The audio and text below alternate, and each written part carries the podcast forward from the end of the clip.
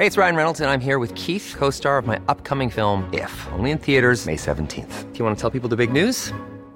All right, I'll do. Sign up now and you'll get unlimited for $15 a month in six months of Paramount Plus Essential Plan on us. Mintmobile.com slash switch.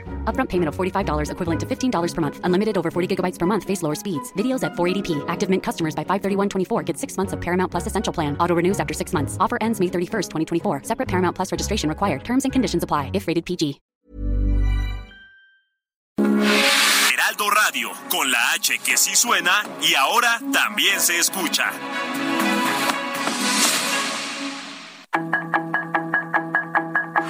Tarde a tarde, lo que necesitas saber de forma ligera con un tono accesible. Solórzano, el referente informativo.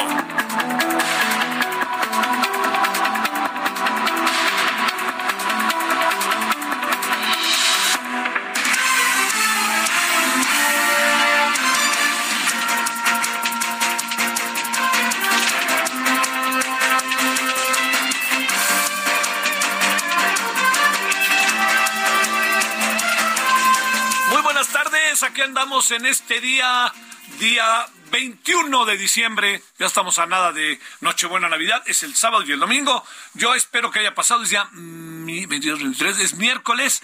Y en verdad deseamos que haya tenido usted hasta ahora un muy buen día, eh, hay una mayor, naturalmente, relajación. Eh, en nombre de todas y gracias en nombre de todas y todos quienes hacen posible la emisión, su servidor Javier Solórzano le saluda aquí en el 98.5 de FM, Heraldo Radio, referente.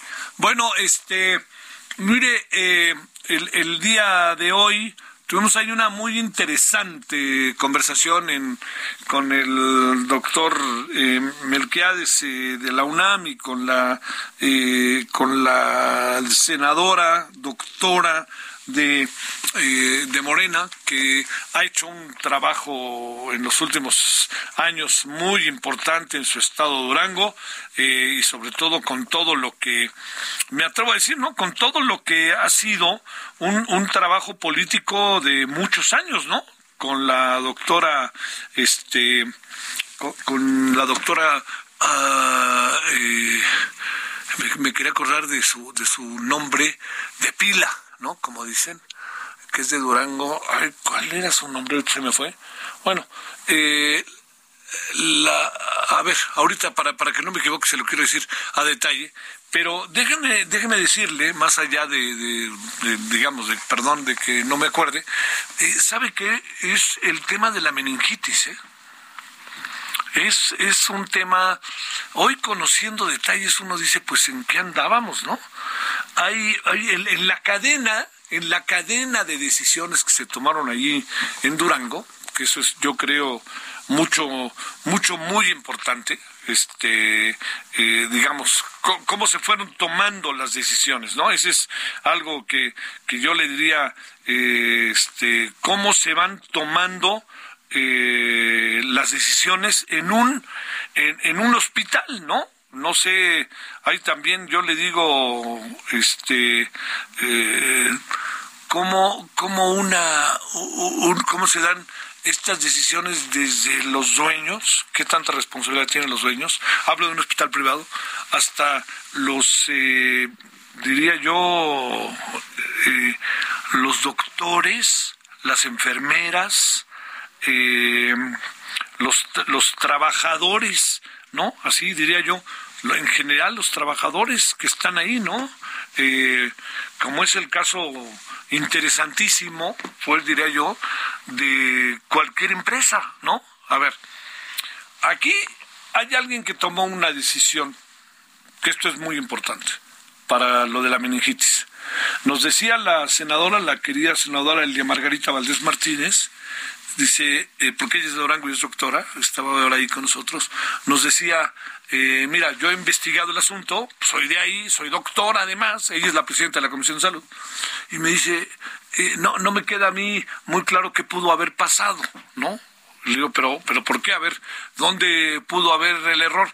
Dice, mira, hay una constante. La gran mayoría de los casos tiene que ver, ojo, con mujeres embarazadas. Mire, durante algún tiempo, las mujeres lo saben mucho mejor que nosotros los hombres, por alguna razón que yo sigo sin entender, se tomó la decisión de que las mujeres tenían que ser, para tener un hijo, tenían que tener cesárea. Entonces uno dice, bueno, pues si es cesárea, uno supone por algunos asuntos que si el bebé viene volteado, que si está, en fin, toda una serie de cosas, que si hay un problema con el parto, hay razones. Pero eso de cesárea porque me sale más, me sale mejor al hospital, ¡qué óvole, eh! ¡Qué óvole! Yo le diría, pues, ¿de qué se trata? Entonces, para una cesárea, lo saben muy bien, yo estoy repitiendo lo que me dijeron hoy, ni me precio ni tantito de ser especialista, no me acerco ni, ni a la esquina, para hacer este, una cesárea, pues, es una operación, hay que dormir a las mamás para que puedan tener sus bebés. Entonces, esto ya genera un, un riesgo, ¿no? un riesgo que entiendo muy bien que a lo largo de muchos años está muchas operaciones se han hecho bien, ha avanzado la ciencia, etcétera, pero aquí se peló algo. Algo que puede puede ser puede, puede venir de tres o cuatro instancias. Y le diría, no solamente de tres o cuatro instancias, le plantearía otra. Una de las personas que está siendo buscada, de las siete personas detenidas, de las siete personas que están siendo buscadas, no necesariamente responsables, pues están ellos porque también como hoy se dijo hay un linchamiento y todo el mundo quiere que detengan a alguien, ¿no? Pero una de las personas detenidas, fíjese, ahí le cuento, ejercía como, creo que anestesiólogo era ingeniero. Pues entonces ahí sí hay un, ahí se cuatrapeó todo. ¿no? En un caso, pero los otros, toda la información que hay respecto a las otras personas que estarían involucradas en lo sucedido, que esto es mucho, muy importante, todo indica que son profesionales reconocidos. Todo indica que son profesionales muy reconocidos. Algunos de ellos trabajan en el hospital privado y otros también trabajan en hospitales públicos. Entonces, ¿qué fue lo que pasó ahí? todavía no queda lo suficientemente claro. Lo más importante está en que, además, todavía no se sabe eh, los efectos totales porque hay una cantidad grande de personas, hay, personas que fueron y que no se sabe realmente si fueron contagiadas o no fueron contagiadas. Se va a ir sabiendo poco a poco. Pero bueno, este, el asunto no se ha extendido más allá de Durango con la meningitis. No se ha extendido. No es un asunto, no es una enfermedad que, esto es mucho, muy importante, que se contagia. Es una enfermedad que entra por lo que le he dicho de procesos, operaciones, un bicho, todo esto que, que hemos hecho referencia. En suma, eh, Hoy fue muy alentador escuchar a la senadora Elena Margarita, porque, eh, digamos, primero es de la Comisión de Salud y eso, la verdad que se lo digo, me parece en verdad que sumamente importante que estén las comisiones de la Cámara de Diputados y Senadores eh, en personas avesadas en personas que saben de lo que se trata. De repente ponen ahí en las comisiones a Juan de las Pitayas y no tiene la más remota idea de lo que se trata la comisión. Aquí está una comisión en donde la senadora sabe de lo que se trata. Y además aquí le cayó encima, como ella dice, el tema Durango. Y hablando con el doctor Malaquías de la UNAM, pues este, uno alcanza a entender muy bien qué tipo de cosas pudieron haber sucedido. ¿No? Es decir, no se tiene el todo, ¿eh? que quede, que quede clarísimo, pero sí más o menos se va vislumbrando lo que pudo haber pasado.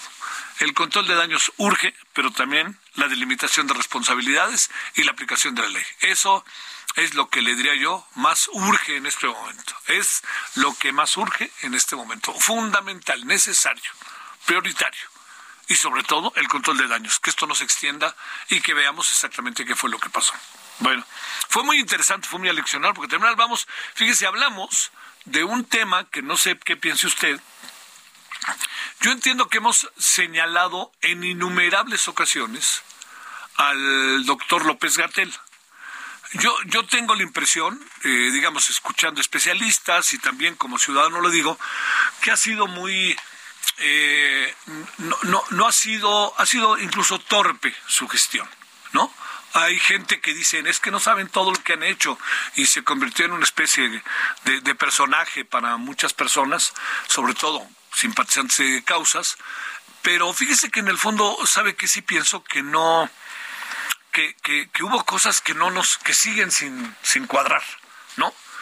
Eh, yo entiendo que, eh, como hoy se decía, bueno, el López Gatel u otro hubiera sido lo mismo, no lo sé, no lo sé, no lo sé, ¿no?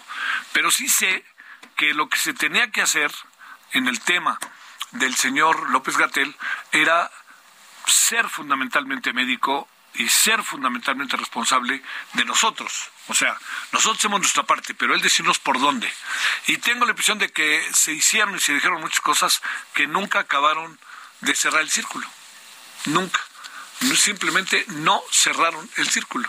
Y esto de no cerraron el círculo, yo le diría pues el tema, uno de los temas más controvertidos acabó siendo, recordará usted, el cubrebocas. O sea, hay estados de la República Mexicana que regresaron al cubrebocas y este señor sigue diciendo, pues, si usted quiere 100, si no, no vamos a obligar a nadie, ¿no? Bueno, pues claro que no vamos a obligar a nadie, pero nadie obliga. ¿Qué pasa si uno no paga los impuestos? Hay una obligación. Entonces hay una obligación que el Estado manda para el uso de los recursos para que pueda gobernarse. Hay una obligación del Estado hacia los ciudadanos para que los ciudadanos, para que los ciudadanos, que esto es, me parece mucho, muy importante, lleven a cabo una, una acción y esta acción que lleven los ciudadanos sea en su beneficio, porque el Estado sabe que es en su beneficio. Y el Estado, como garante de la sociedad y en su gobernabilidad, lo que hace es decir, señores ciudadanos, hagan esto. Señores ciudadanos, compórtense de esta manera para que tengamos un mejor estado de salud. Oiga, si usted no lo usa, ¿se va a ir a la cárcel? No, pero sí mantiene una obligatoriedad moral.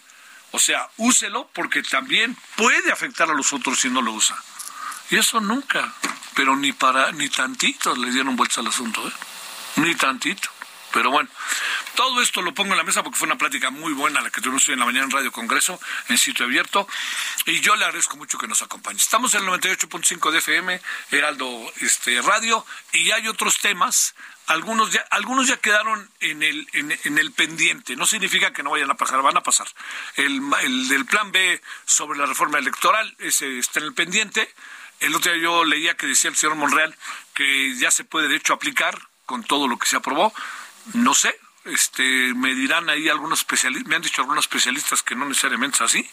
Luego también hay otro que está ahí en la mesa que es eh, sumamente importante, que es el tema migrante, ¿no? Que no, no podemos por ningún motivo pasar por alto lo que anda pasando y sobre todo la, la abierta, la, la definitiva este, agresión sistemática de Greg Abbott, gobernador de Texas, hacia la causa migrante, pero ni siquiera como para para este para, para ser sensato, prudente, entender el fenómeno y entender que Estados Unidos es un país que se hizo con 13 colonias y que Estados Unidos es un país migrante, por definición, ¿no? que esa es otra de las cosas. Y junto con ello, también, ¿no? Esperar eh, algunos balances de fin de año que tienen que ver sobre todo con el tema económico, ¿no? A ver qué, qué es lo que, lo que sucede. Bueno, en eso andamos. Yo le quiero agradecer que nos acompañe. Yo, por lo pronto, le confieso que sigue pareciéndome me, sigue pareciendo un exceso todo lo que está pasando con Perú. Me, se lo digo eh, habiendo tenido la oportunidad de haber trabajado en la Cancillería y más o menos entender algunas cosas de la diplomacia, el aprendizaje que tuve ahí a través de personas de primerísimo nivel, como el, obviamente el mega canciller Bernardo Sepúlveda, algunos subsecretarios, Agustín Gutiérrez Canet, que, que hicieron un trabajo formidable y uno aprende de qué se trata y cómo van las cosas. Bueno, todo esto se lo planteo. Esto es lo que tenemos el día de hoy. Lo de Perú me parece que cada vez es más inquietante, cada vez es más preocupante, porque eh, también le voy a decir algo para cerrar e irnos con el primer tema del día. Eh, eh, declaran persona non grata, no rompen relaciones, Perú, persona non grata y le da 72 horas para salir de Lima. El embajador, supongo yo, eh, estratégicamente debieran esperar hasta el final, ¿no? Hasta la, cumplirse virtualmente las 72 horas, por una razón muy importante, porque esto significa poder ayudar a todos los mexicanos que están allá. No es que estén perseguidos, pero sí hay que ayudarles a, a salir del país. Pero también le diría una cosa, esa fue una decisión, no se vale decir, bueno, ya, ya corrieron el embajador y como ya corrieron al embajador, ya lo echaron, pues este, no, nosotros vamos a poner relaciones, nosotros no, ¿por qué? Lo vamos a hacer nosotros. Bueno, que quede claro que están corriendo al embajador por lo que ha hecho el gobierno mexicano, ¿no? No es que no haya hecho absolutamente nada, no nos pongamos en el papel de víctimas ahora, ¿no? O sea, espéreme, aquí hay una repercusión real de las cosas. Bueno, aquí andamos agradeciéndole que nos acompañe. Eh, y que espero que tenga un buen día miércoles. Todavía andamos en él, miércoles 21 de diciembre, el Heraldo Radio, referente, y ahí le vamos. Solórzano, el referente informativo.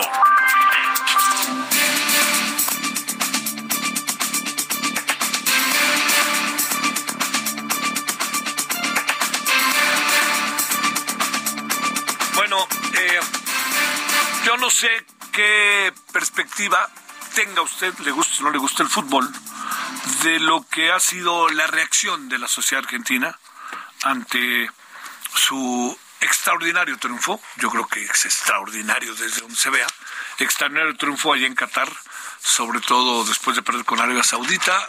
Bueno, creo que eh, fue, más la tensión que el fútbol mismo, la tensión que traían que, que, la, que la peligrosidad de México en el segundo siguiente partido.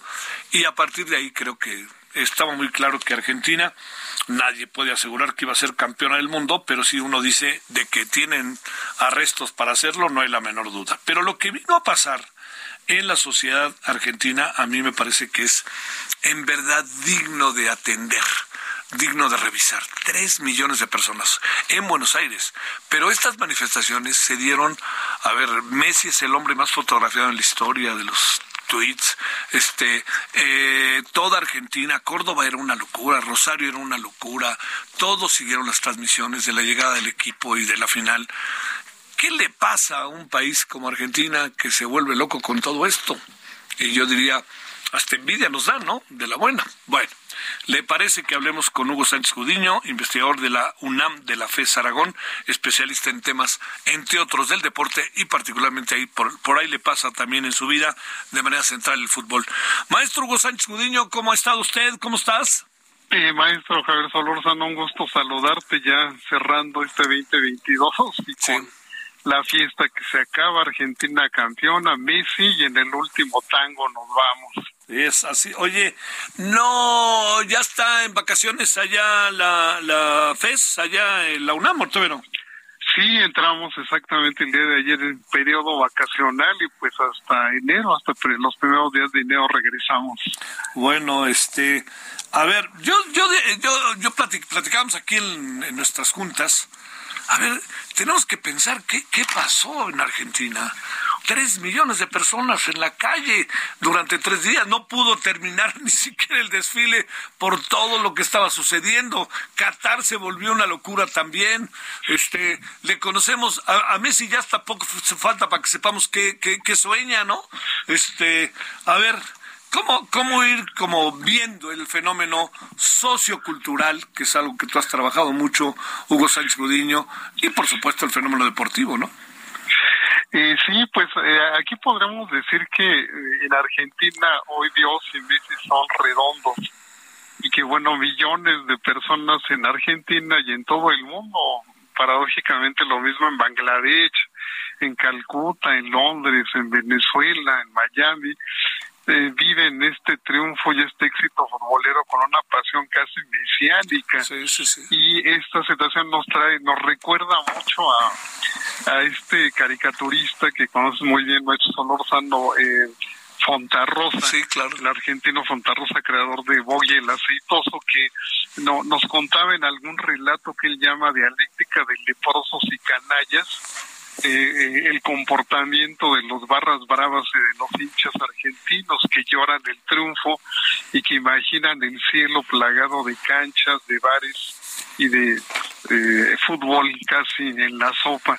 Esta descripción de Boggy el aceitoso pues viene a colación de lo que hoy vemos en esta multitud que se desborda, eh, esta fiesta y este caos, la locura eh, que invade a, millones de personas. Quizás eh, Argentina no vive en este momento una situación económica muy favorable y sus niveles de ingreso, de vida, de trabajo, de desempleo, pues son bastante críticos y aquí probablemente el fútbol viene a hacer una catarsis este para este país, aunque la cultura eh, futbolera de este país pues la conocemos y es una fábrica de talentos. eh, esto explicaría una parte de, esta esta eh, locura futbolera. Quizá la otra parte pues es que Argentina pues es la mica de este modelo de entretenimiento, de este modelo de espectacularidad y de expresión de los fanáticos, de los barras bravas, de los que suenan matracas, flamean banderas, escupen veneno, se comportan como en el manicomio, son caras pintadas, ¿no? Y que tienen en la calle su, su campo de batalla, la calle y las gradas son su campo de batalla. Entonces, yo creo que allí está un, un segundo elemento de este comportamiento y bueno, pues que ellos sí, el fútbol es la vida y, y quizás estos más de 60 millones de likes de la fotografía de Messi con, con la Copa del Mundo, pues ilustren también este comportamiento, no solo en Argentina, sino en el mundo entero. Sí. ¿Qué, ¿Qué pasa en términos como de identidad, del sentido de nación, el nacionalismo? Porque mientras vemos esto, Hugo Sánchez Codiño, del otro lado estamos viendo que de alguna manera empiezan como a señalar a los franceses, porque no sé si fuera lo mismo si hubieran ganado, ¿no? Pero no, son puros africanos, ¿no? No le hagan, aquí no hay ningún francés, ¿no? ¿Qué pasa? Sí, aquí, aquí se observa un fenómeno interesante porque, eh, bueno, Argentina eh, es eh, un país que tiene sus, eh, hay quienes la aman y hay quienes la odian en América Latina, incluyendo un sector muy importante de mexicanos. Y ese odio y ese amor pues tiene que ver con su cultura, tiene que ver con su eh, trayectoria democrática, pero también tiene que ver con eh, su comportamiento, digamos, en la vida cotidiana de los argentinos. Y este comportamiento pues tiene que ver mucho con esa raíz que ellos tienen o que expresan, que su propio presidente expresó el año pasado, cuando dijo que los mexicanos salimos de los indios, los brasileños de la selva, casi macacos, y que los argentinos de los barcos europeos, ¿no? Eso genera todo un odio de un lado, de un sector muy importante de América Latina, pero también un amor de ella. Y en el caso francés ocurre algo similar, porque en Europa hay un sector de europeos, españoles, eh, ingleses, italianos, portugueses, que también hay un odio hacia los franceses, así los ven como nosotros a los argentinos, que los franceses sienten una élite cultural, una élite eh, muy eh, particular y genera también ese amor y ese odio y creo que se presenta un fenómeno similar. Ahorita eh, observamos en efecto que Francia, pues literalmente el 90% de sus jugadores son africanos, nacionalizados, no son, eh, digamos, franceses de origen mismo, como la época de Zidane, ¿no? O la época de Platini, etcétera, y el, los argentinos, pues parecía que estábamos viendo europeos contra africanos, ¿no? Pues también hay una cuestión, un choque cultural, hay un choque de identidades, también hay un choque de esta discriminación, de este racismo, de este sentido de superioridad que, que observamos, que querramos o no se ve en el color de piel y del que se han quejado un buen número de estos jugadores franceses, pero también hay una rivalidad que llega a, superar lo deportivo, se observa como una rivalidad que también tiene que ver con esa eh, identidad nacional que es justamente eh, el portero argentino, este Dobo, sí, sí, sí, sí, sí, que bueno parece obsesionado con con la superestrella francesa Mbappé, ahora ya carga un muñequito con él y anteriormente hace una serie de señalamientos en contra de él. Y sí, parecería que esa rivalidad deportiva llega también a la cuestión racial, a la cuestión identitaria, ¿no? Y hasta cultural. Te mando un gran saludo, Hugo Sánchez Codiño. Siempre un gusto poder conversar contigo. Gracias. Maestro, un abrazo. Feliz año, gracias.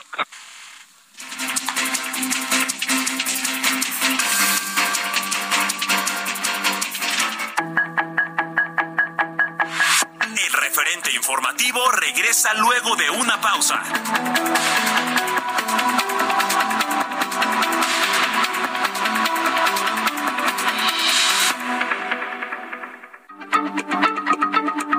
Heraldo Radio, la H se lee, se comparte, se ve y ahora también se escucha.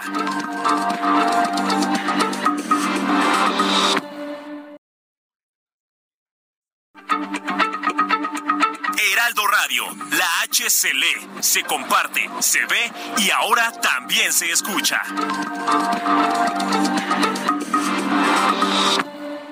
En Ford Andrade La Viga te tenemos una oportunidad exclusiva. Llévate una Ford Expedition Limited 2022 y una Ford Expedition Max 2022, ambas con blindaje nivel 5. Hey, it's Ryan Reynolds, and I'm here with Keith, co star of my upcoming film, If, only in theaters, May 17th. Do you want to tell people the big news? All right, I'll do. Sign up now and you'll get unlimited for $15 a month in six months of Paramount Plus Essential Plan on us. Mintmobile.com slash switch. Upfront payment of $45 equivalent to $15 per month. Unlimited over 40 gigabytes per month. Face lower speeds. Videos at 480p. Active Mint customers by 531.24 get six months of Paramount Plus Essential Plan. Auto renews after six months. Offer ends May 31st, 2024. Separate Paramount Plus registration required. Terms and conditions apply if rated PG.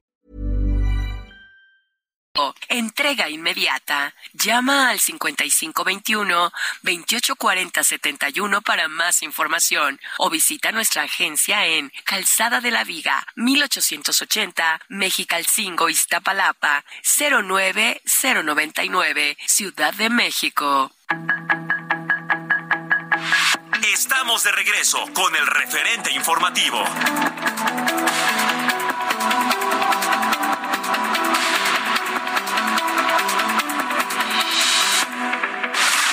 El referente informativo le presentamos información relevante. El presidente Andrés Manuel López Obrador enfatizó que México no ha roto relaciones con Perú. Detienen a un nuevo presunto implicado en el homicidio de los hermanos Tirado. Oposición frenó la designación de Carlos Joaquín González como embajador de Canadá. Escuelas de Sonora realizan simulacros contra balaceras. Secretaría de Seguridad Ciudadana ha aplicado más de 200.000 pruebas durante el programa Conduce sin alcohol. Fiestas decembrinas dejarán una derrama de más de 36 mil millones de pesos en la Ciudad de México. Familia de Pedro Castillo llega asilada a México. Lo recibe el director general para América del Sur. Pedro Castillo tiene derecho a seguir su proceso en libertad, asegura el Partido Popular Voces del Pueblo. El presidente de Ucrania, Volodymyr Zelensky, está en Estados Unidos para reunirse con Joe Biden. Con el objetivo de continuar mejorando la situación de las niñas y niños en México, Fundación Grupo Andrade realizará el sorteo de un auto Aveo LSTA 2022 nuevo este 31 de enero del 2023. Contribuye a esta causa comprando tu boleto de 100 pesos y consulta las bases en fundaciongrupoandrade.org.mx. Con Fundación Grupo Andrade propaguemos esperanza y amor a las niñas y niños de México.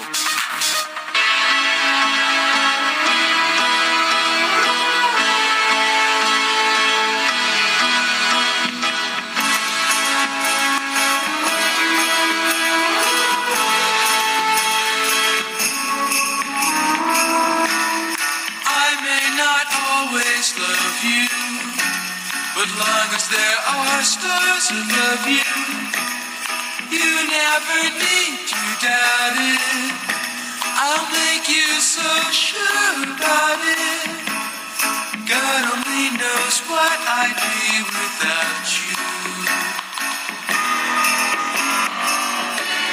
If you should ever leave me, well, life would still go on,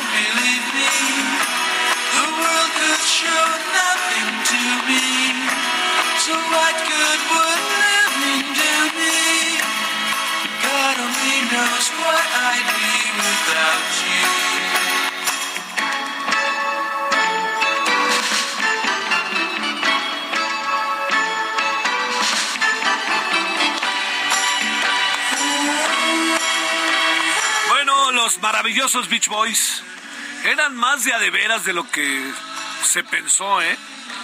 Porque ahí en los 60 aparecieron los Beatles, por supuesto los Mega Rolling Stones, y entonces apareció lo que era, le llamaban la ola inglesa. Pero aparecieron grupos verdaderamente de altísimo nivel. Los Kings me gustaban mucho. Este, pero no solo eso, ¿eh? había grupos verdaderamente buenos. Luego aparecieron los Monkeys, que eran un remedio de los Beatles que no llegaron ni a la esquina. Pero tenían también cosas los Monkeys, ¿eh? Lo que son, tuvieron un show de televisión que fue muy exitoso. Pero aparecieron estos que era un grupazo californiano, The Beach Boys. Y luego hay una película bastante buena sobre la familia Wilson y particularmente para el genio de los Wilson, con John Cusack de, en el papel central. Eh, híjole, qué dura la vida, ¿eh? También de estos rockeros. Y a lo mejor esta película, la- esta canción la escuché en una película, usted lo recuerde, que se llama Love Actually, en donde sale, sale el primer ministro de la Gran Bretaña. Este, en un papel muy divertido, Hugh Grant, que este pues que, que tiene ahí un diferendo con el presidente de Estados Unidos por una, por una chava que trabajaba con el señor primer ministro de la Gran Bretaña y todo lo que hay alrededor. Muy buenos actores ¿eh? hay alrededor de todo esto. Y este, al final de la película, ya sabes, seamos todos felices y contentos, él se va de luna de miel y cuando regresa tocan esta canción, cuando llegando al aeropuerto de Heathrow, pero junto con él pues vienen otras parejas que se juntaron a lo largo de la historia, que vienen llegando y es pues es muy navideña, ¿no?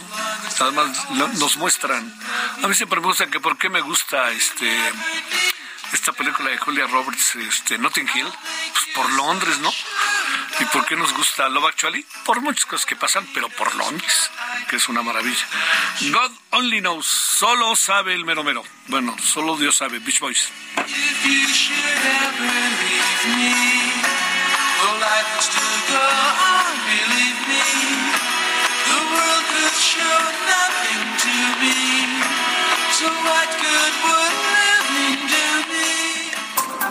Solórzano, el referente informativo.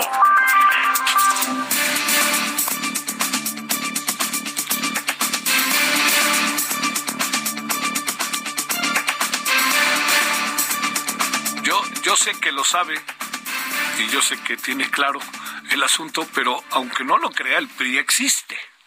Y hay cada cosa al interior del PRI que es para correr. Una de ellas es el impresentable Alito, Alito Moreno Cárdenas. Eh, extendió su periodo al frente del PRI hasta el 2024.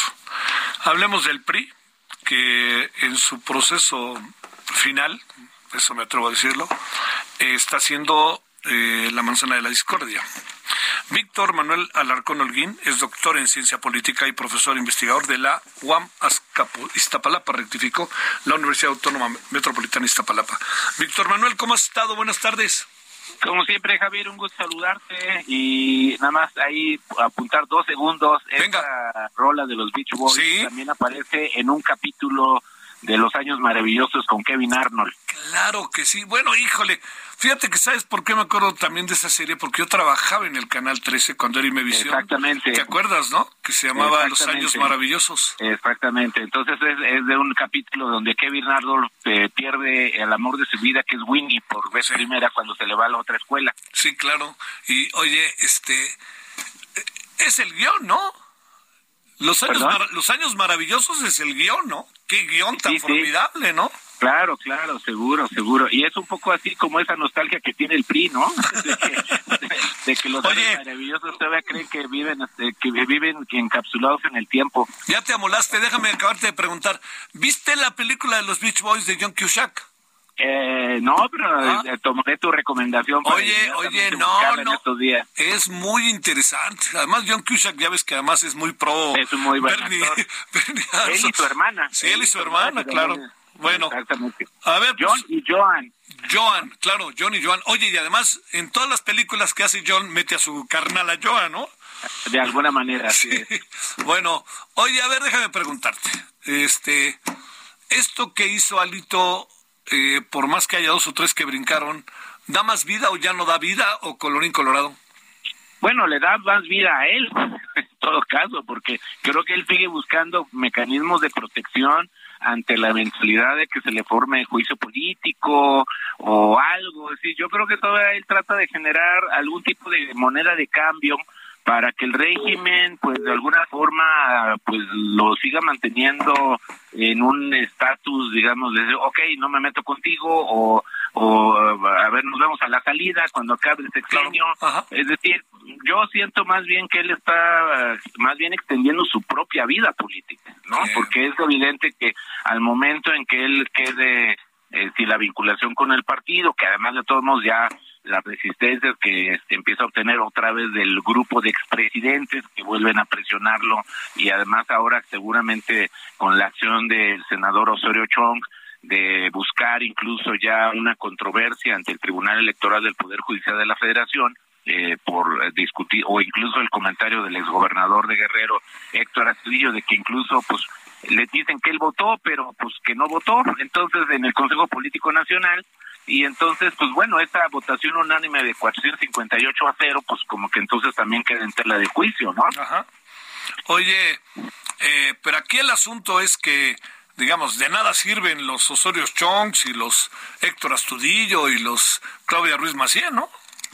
Bueno, en este caso ellos pues obviamente se van a ir por la idea del juicio eh, primero que desde luego el tribunal en una primera instancia les va a decir, bueno, primero agoten la instancia de la justicia intrapartidista, o sea, ahora sí que en este caso, a menos de que ellos señalen de que pues ahí ya los dados están cargados, pues eh, la promoción de este tipo de juicio, que bueno, sí hay antecedentes, ¿no? Recordemos que hubo en el pasado decisiones que el tribunal hizo, por ejemplo, para regular la vida interna del Partido del Trabajo, cuando también movieron a Dante Delgado eh, de Movimiento Ciudadano, es decir, que, los obligaron a, a, modificar precisamente por disposiciones estatutarias. O sea, sí hay precedentes, ¿no? Pero estos juicios de protección de los derechos político-electorales del ciudadano, que lo tendrían que hacer ellos a título individual, pues bueno, eso también pues obviamente requiere un cabildeo que como bien sabemos, pues eso también pasa por las condiciones y coyunturas en las cuales pues los propios magistrados pues también van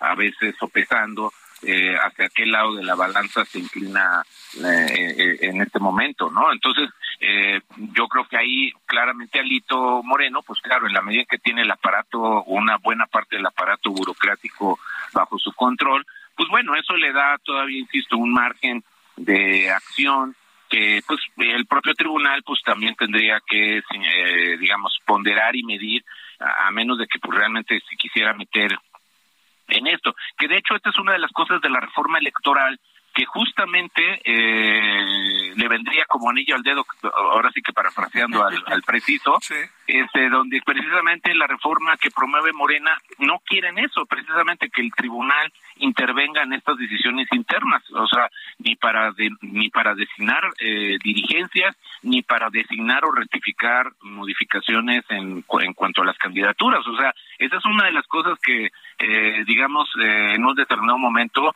paradójicamente le pueden servir muy bien al, al actual presidente del PRI si se termina pasando ya en términos efectivos la reforma. ¿eh?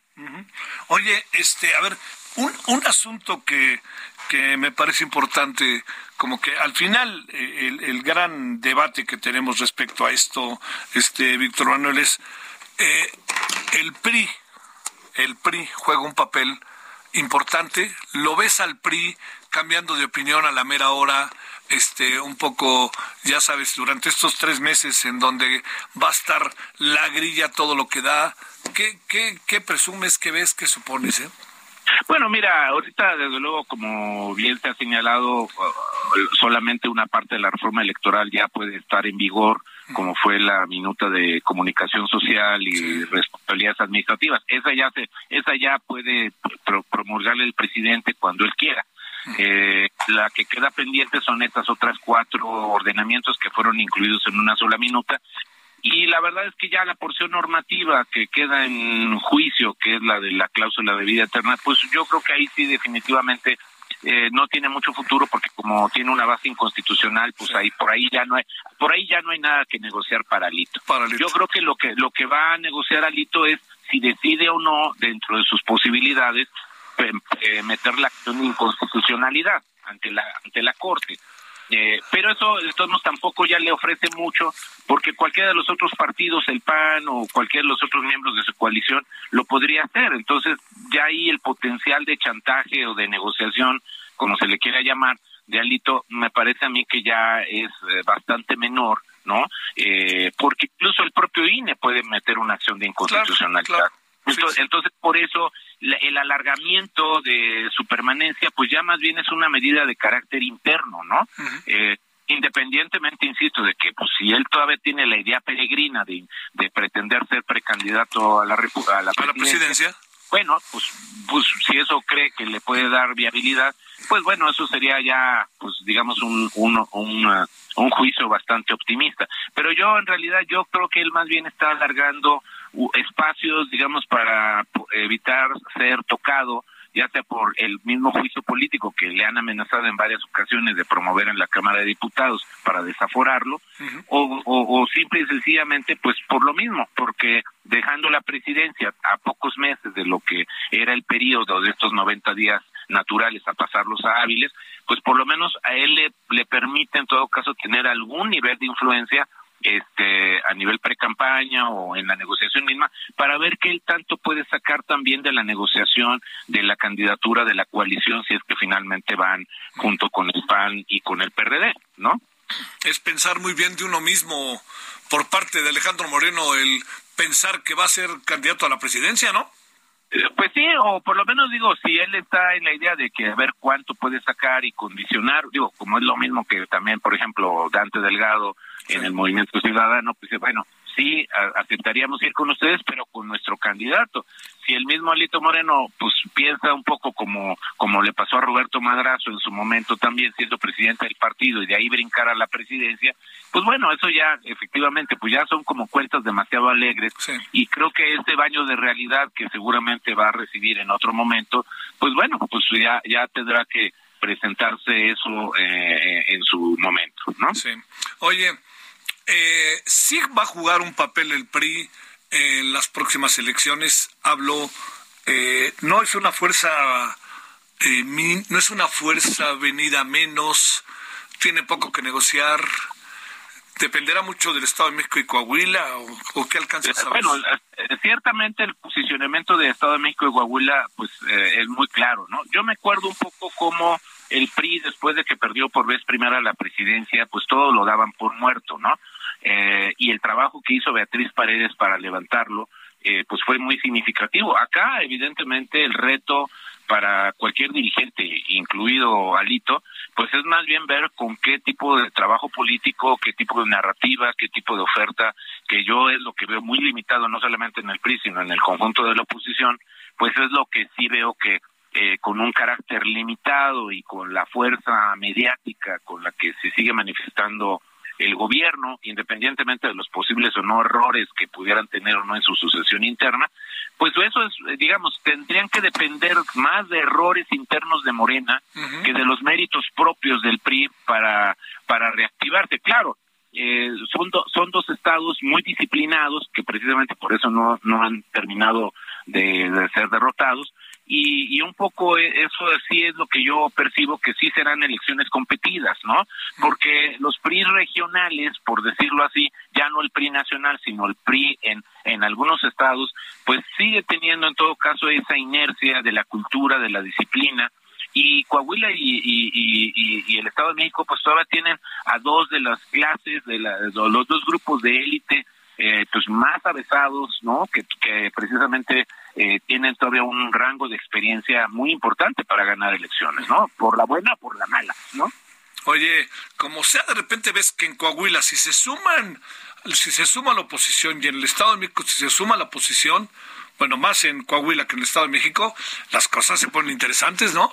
Bueno, de hecho, en el Estado de México, pues ya ya está el anuncio de la no participación del verde, que va por separado. Mira. Entonces, eh, eh, este, pues eso también es un factor interesante, porque claro, lo que ha resultado para esta situación de la cláusula de vida eterna, eh, pues no ha dejado bien parada la relación de Morena con el PT y el Partido Verde, Verde, ¿no? sí. Entonces, bueno, ahí todavía, y hay que tomar en cuenta también el factor de arrastre o no que pudiera tener alguna salida eventual, ya sea de Ricardo Monreal o, de Marcelo, ¿no? Que, evidentemente el encontrar un candidato que pudiera buscar un partido que les pueda al menos asegurar ese famoso 3%, que ahorita es tan vital y tan necesario para la conservación de las prerrogativas, cualesquiera que sean, pues eh, de todos modos, pues eso todavía hace que estos dos partidos eh, todavía no se pueda decir que están plenamente amarrados a, a lo que puede ser una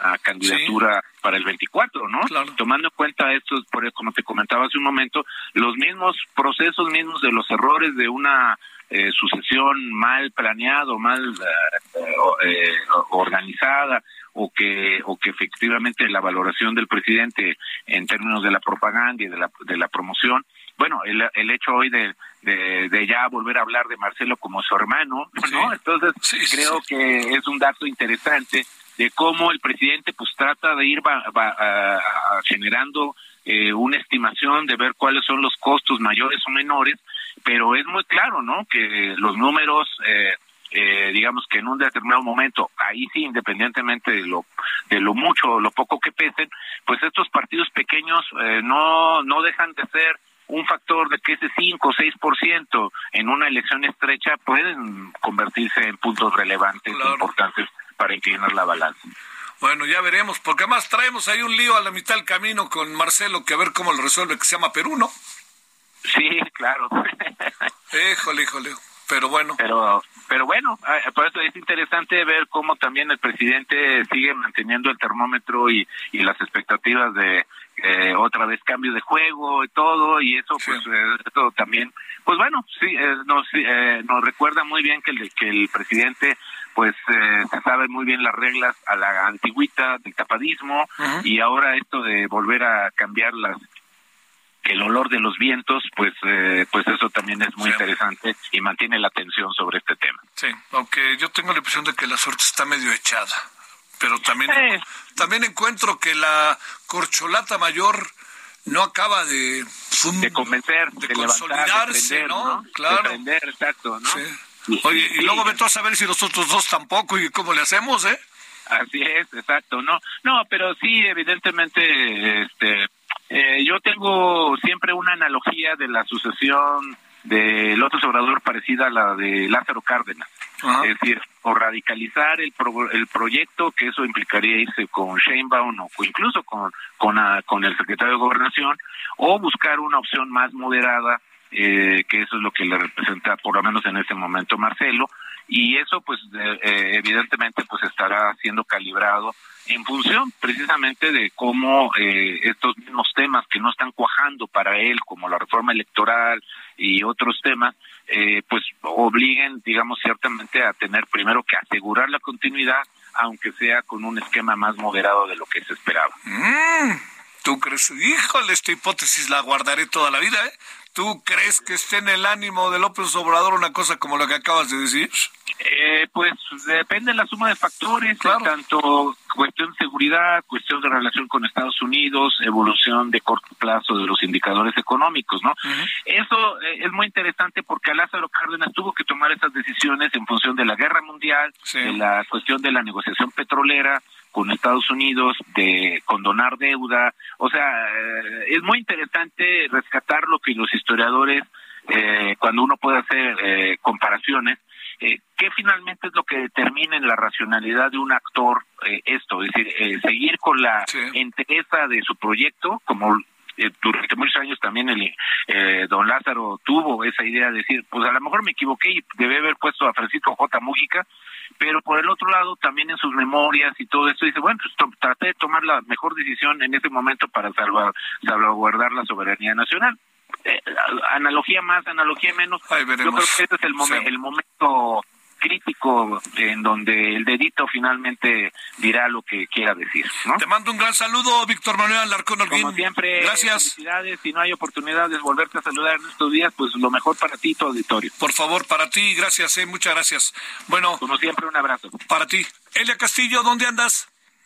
Muy buenas tardes, Javier. Te saludo con mucho gusto eh, a ti al auditorio. Bueno, pues te comento que hay muchos temas.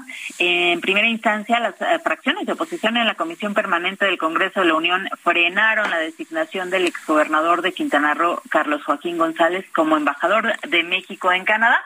En su primera sesión de trabajo, que fue este miércoles, Javier, eh, la instancia legislativa recibió el oficio de la Cámara de Senadores con la propuesta del presidente Andrés Manuel López Obrador para designar al exmandatario estatal en este cargo diplomático. Sin embargo, con 18 votos a favor, 16 en contra y una abstención, no alcanzó la mayoría calificada que se requiere y se remitió a la segunda comisión de trabajo de esta comisión permanente. También se turnaron a, la segunda comisión de trabajo las propuestas de nombramientos de Enrique Rojo Stein como embajador de México en eh, Finlandia, así como de Jesús Rodríguez como embajadora de México en Panamá.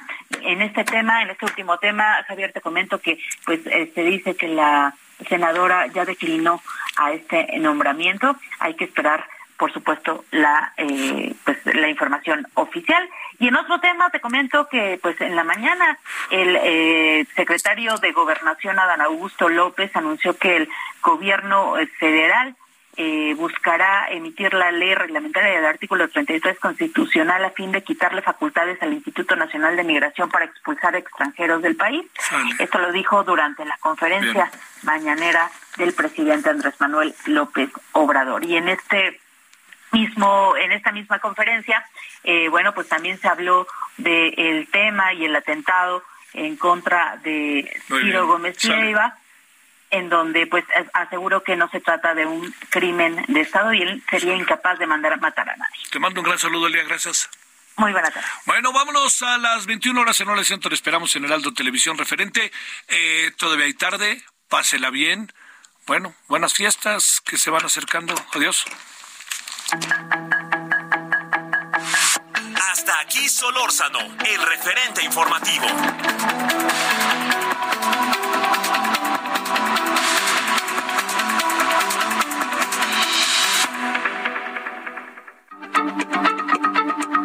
Heraldo Radio, la H se lee, se comparte, se ve y ahora también se escucha.